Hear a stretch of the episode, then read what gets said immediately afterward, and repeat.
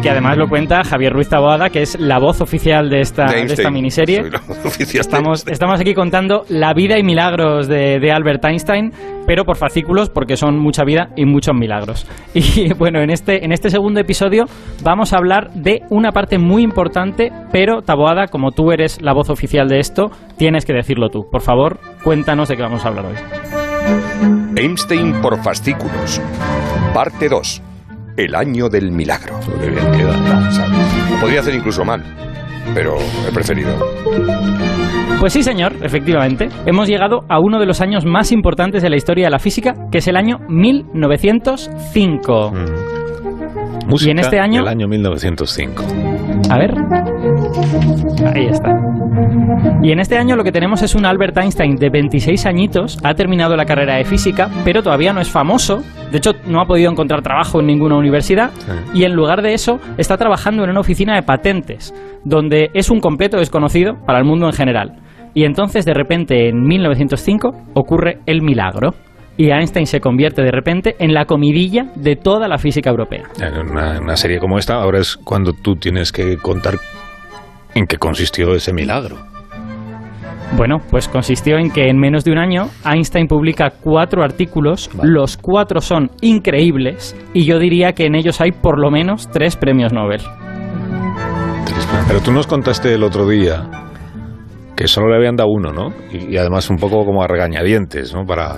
Eh, efectivamente. Vale. Aunque, aunque Einstein se podría haber merecido más, le dieron solo uno y ese que le dieron fue precisamente por uno de los artículos de 1905, que es el artículo del efecto fotoeléctrico. Me acuerdo, sí.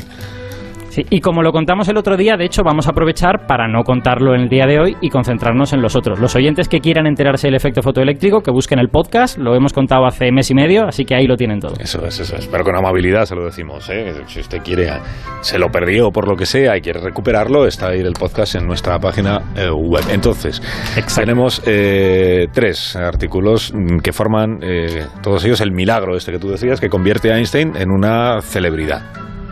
Exacto. Y de hecho, dos de ellos están relacionados y están relacionados con algo que todo el mundo conoce y que todo el mundo relaciona con Einstein, que es la teoría de la relatividad.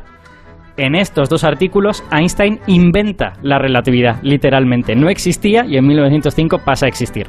Eh, desde luego no voy a contar hoy toda la relatividad porque no nos daría tiempo, pero sí que quiero contar una cosa muy concreta que creo que además también le suena a todo el mundo y que es el tema del segundo de los artículos relativistas, que es el último que se publicó ese año.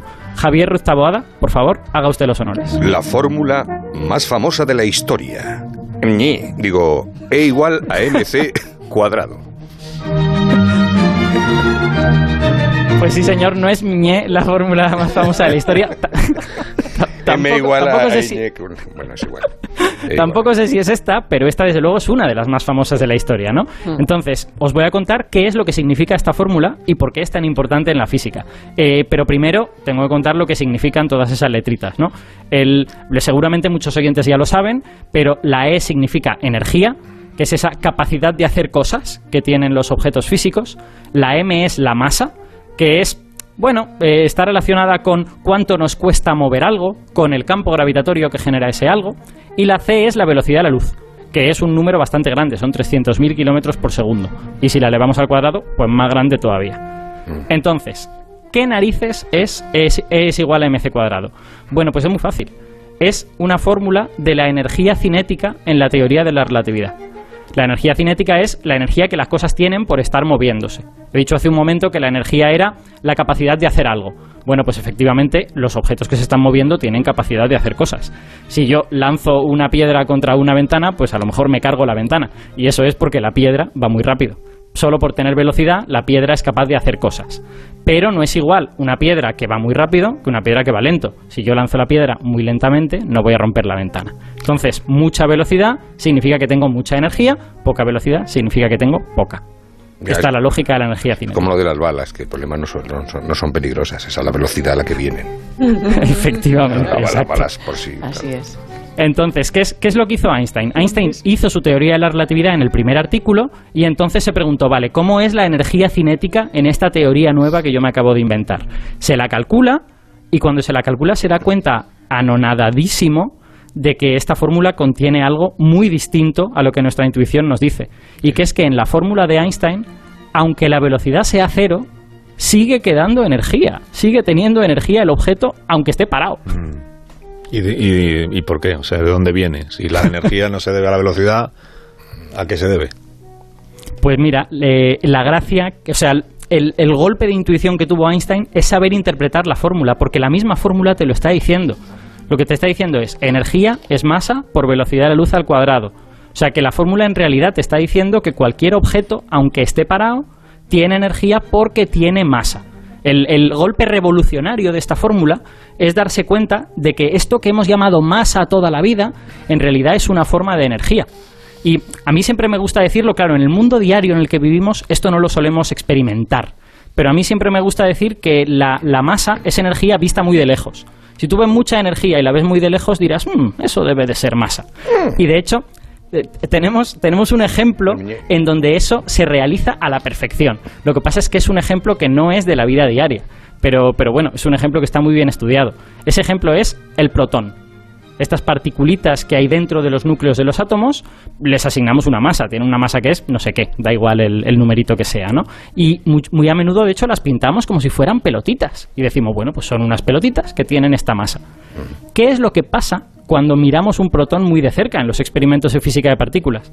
Pues lo que vemos es que el protón en realidad es una nube de partículas que están girando muy rápido, unas en torno a otras, y que esas partículas que están ahí dentro del protón apenas tienen masa. Son partículas súper ligeras. Entonces, ¿cómo es posible que el protón tenga una masa grande si todo lo que tiene dentro tiene una masa pequeña? Y el motivo es que esas cosas están moviéndose muy rápido y que la masa del protón es la energía cinética de esas cosas. Cuando tú te acercas, ves que eso es energía, cuando tú te alejas, piensas que eso es masa. Entonces eso es E es igual a mc cuadrado en perfecto funcionamiento. Darte cuenta de que la masa no es otra cosa que un nombre que hemos buscado para la energía de las cosas que están quietas. ¿no? te, te, voy a hacer una pausa muy cortita y enseguida continuamos porque hemos hablado de un artículo, dos de todo, falta un artículo, falta uno. Falta uno por lo menos, Bueno, pues dame un minuto y lo contamos a la vuelta y seguimos descubriendo a Einstein. Más de uno en Onda Cero. Esta Navidad, con Vodafone One queremos darte dos líneas ilimitadas, fibra de alta velocidad y el pack televisión esencial por solo 49,99 euros al mes durante 12 meses. ¡Feliz Navidad! Pero lo que de verdad queremos es que estés cerca de los tuyos, porque esa es la conexión que más necesitas. Infórmate ya en el 1444, tiendas Vodafone o en vodafone.es barra one. Llegar puntual a cualquier sitio es fácil. Pagar menos por el seguro de tu moto es muy fácil. Vente a la mutua con tu seguro de moto y te bajamos su precio, sea cual sea. Llama al 91 555 5555. 91 555 5555. Mutueros, bienvenidos. Esto es muy fácil. Esto es la mutua. Condiciones en mutua.es. Centro EFISA, tu centro de referencia especializado en fisioterapia y salud. Contamos con la última tecnología, Indiva, para potenciar la eficacia de tus sesiones. Estamos tan seguros de la calidad de nuestros servicios que te regalamos la primera sesión de fisioterapia o fisioestética con Indiva. Tu primera sesión ahora es gratis. Ven a conocernos. Centro EFISA, en calle Real Alta 10, Majadahonda. Parking gratuito. Más info en centroefisa.com. Mientras que muchos quieren ver la vida de color de rosa, cuando se trata del alquiler todos buscan el naranja. El naranja de la puntualidad del cobro de la renta, el de la morosidad cero, el de la calidad de servicio, el naranja de alquiler seguro. Si quieres ver la vida de color naranja, entra en alquilerseguro.es. Alquiler seguro, el color del alquiler. Uf, las compras a última hora. Oye, perdona, no te cueles. La interminable función escolar el yo te lo consigo más barato de tu cuñado. Ay, cómo lo echábamos de menos. Disfruta de cada momento de esta Navidad con el roscón de rodilla. Rodilla, de esta Navidad nos gusta todo. ¿Qué es Italia? Es pasión y estilo, patrimonio y diversidad, innovación y creatividad. Es ir un paso más allá, curiosidad y dedicación, arrojo e imaginación, experiencia y precisión. ¿Visión de futuro? La tenemos, pero ofrecemos mucho más.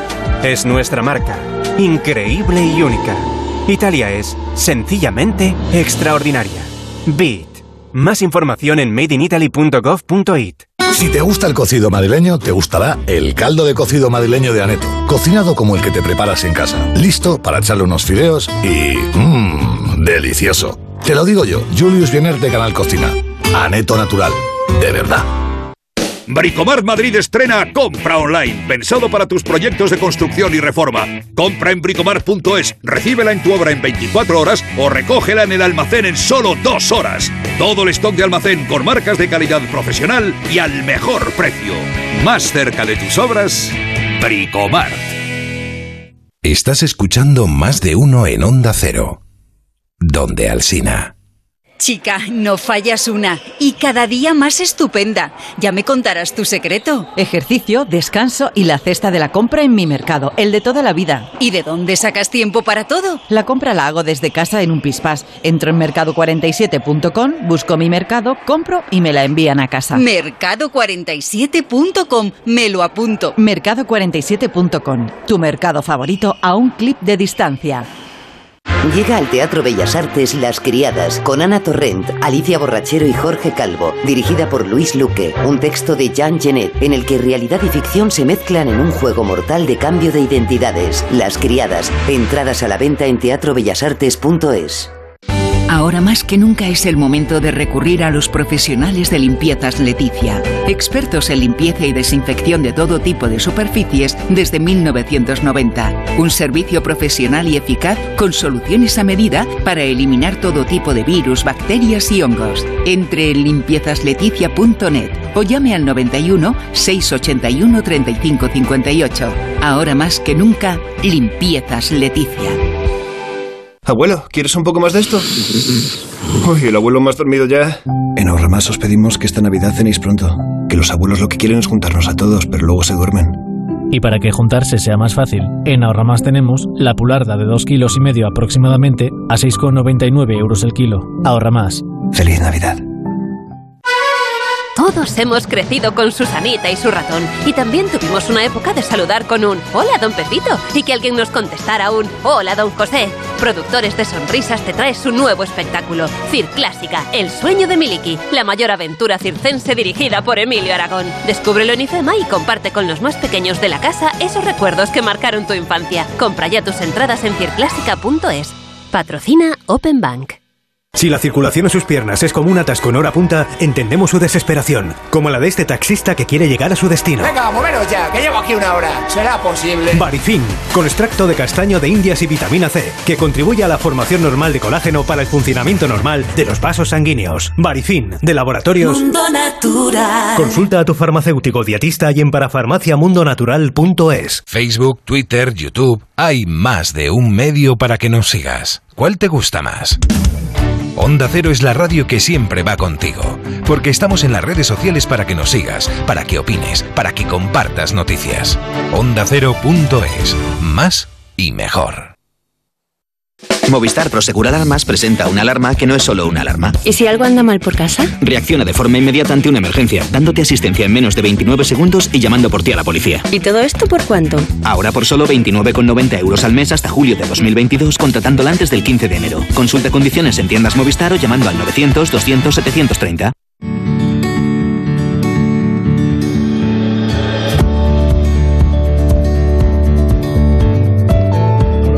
Ofrecemos un consejo para ahorrar en tu factura de la luz, Borja.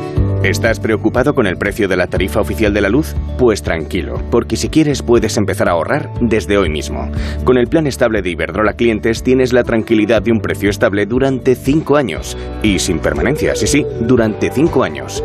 Pásate al modo ahorro Iberdrola. Infórmate en el 924 24 24, en los puntos de atención Iberdrola o en iberdrola.es. Iberdrola, empresa colaboradora del programa Universo Mujer. Más de uno en Onda Cero, donde Alsina.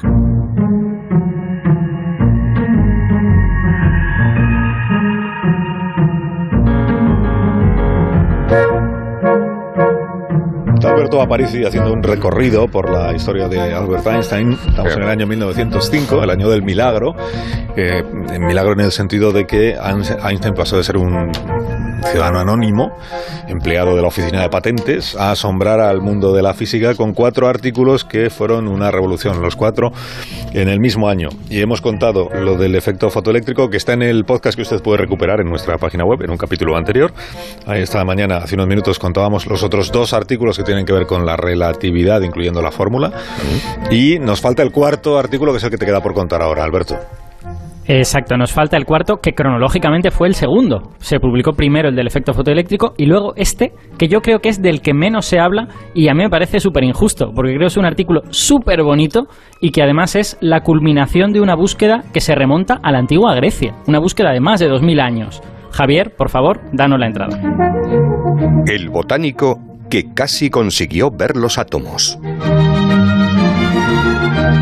Sí, señor, sí, señor, efectivamente. Esta es una historia sobre átomos y sobre cómo se demuestra que los átomos existen, porque claro, los átomos no se ven a simple vista. Y es una historia que empieza en realidad mucho antes de que naciera Einstein. Bueno, desde luego empieza con los griegos, empieza con Demócrito y todo aquello, pero la historia científica de este descubrimiento empieza en 1827 y con un botánico que se llama Robert Brown.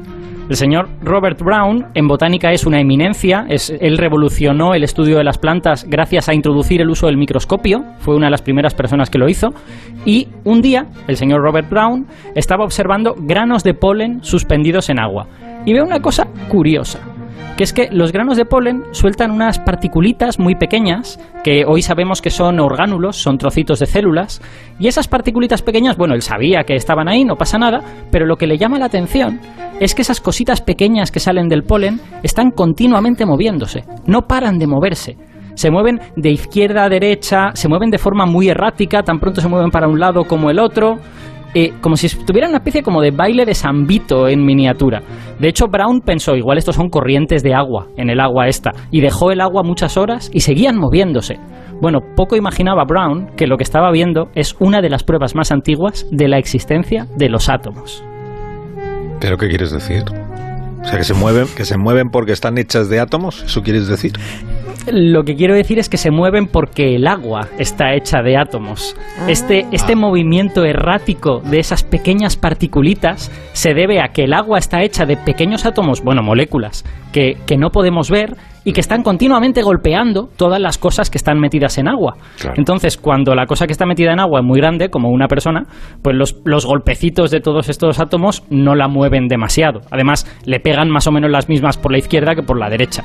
Pero cuando tienes una particulita muy pequeña, algo suficientemente pequeño, es más ligero, más fácil de mover y es más probable que le peguen un poquito más por la derecha que por la izquierda. Entonces, en el momento en que le pegan un poco más por la derecha, se va para la izquierda, en el momento en que le pegan un poco más por la izquierda, se va para la derecha. Y eso es este movimiento errático que Brown veía, ¿no? Que, era aparentemente aleatorio. Es un movimiento que se debe exclusivamente a esta existencia de las moléculas de los átomos. Y de hecho le hemos puesto nombre en honor a Brown. Le llamamos movimiento browniano. Sí. Eh, que, perdona que te reconduzca, Alberto, pero es que ¿Mm? estábamos hablando de Einstein. Mm. Y te has ido a ah. Brown y te has quedado fascinado con Brown. y el nuevo marrón. Browniano y, y no volvamos a Einstein entonces, ¿no?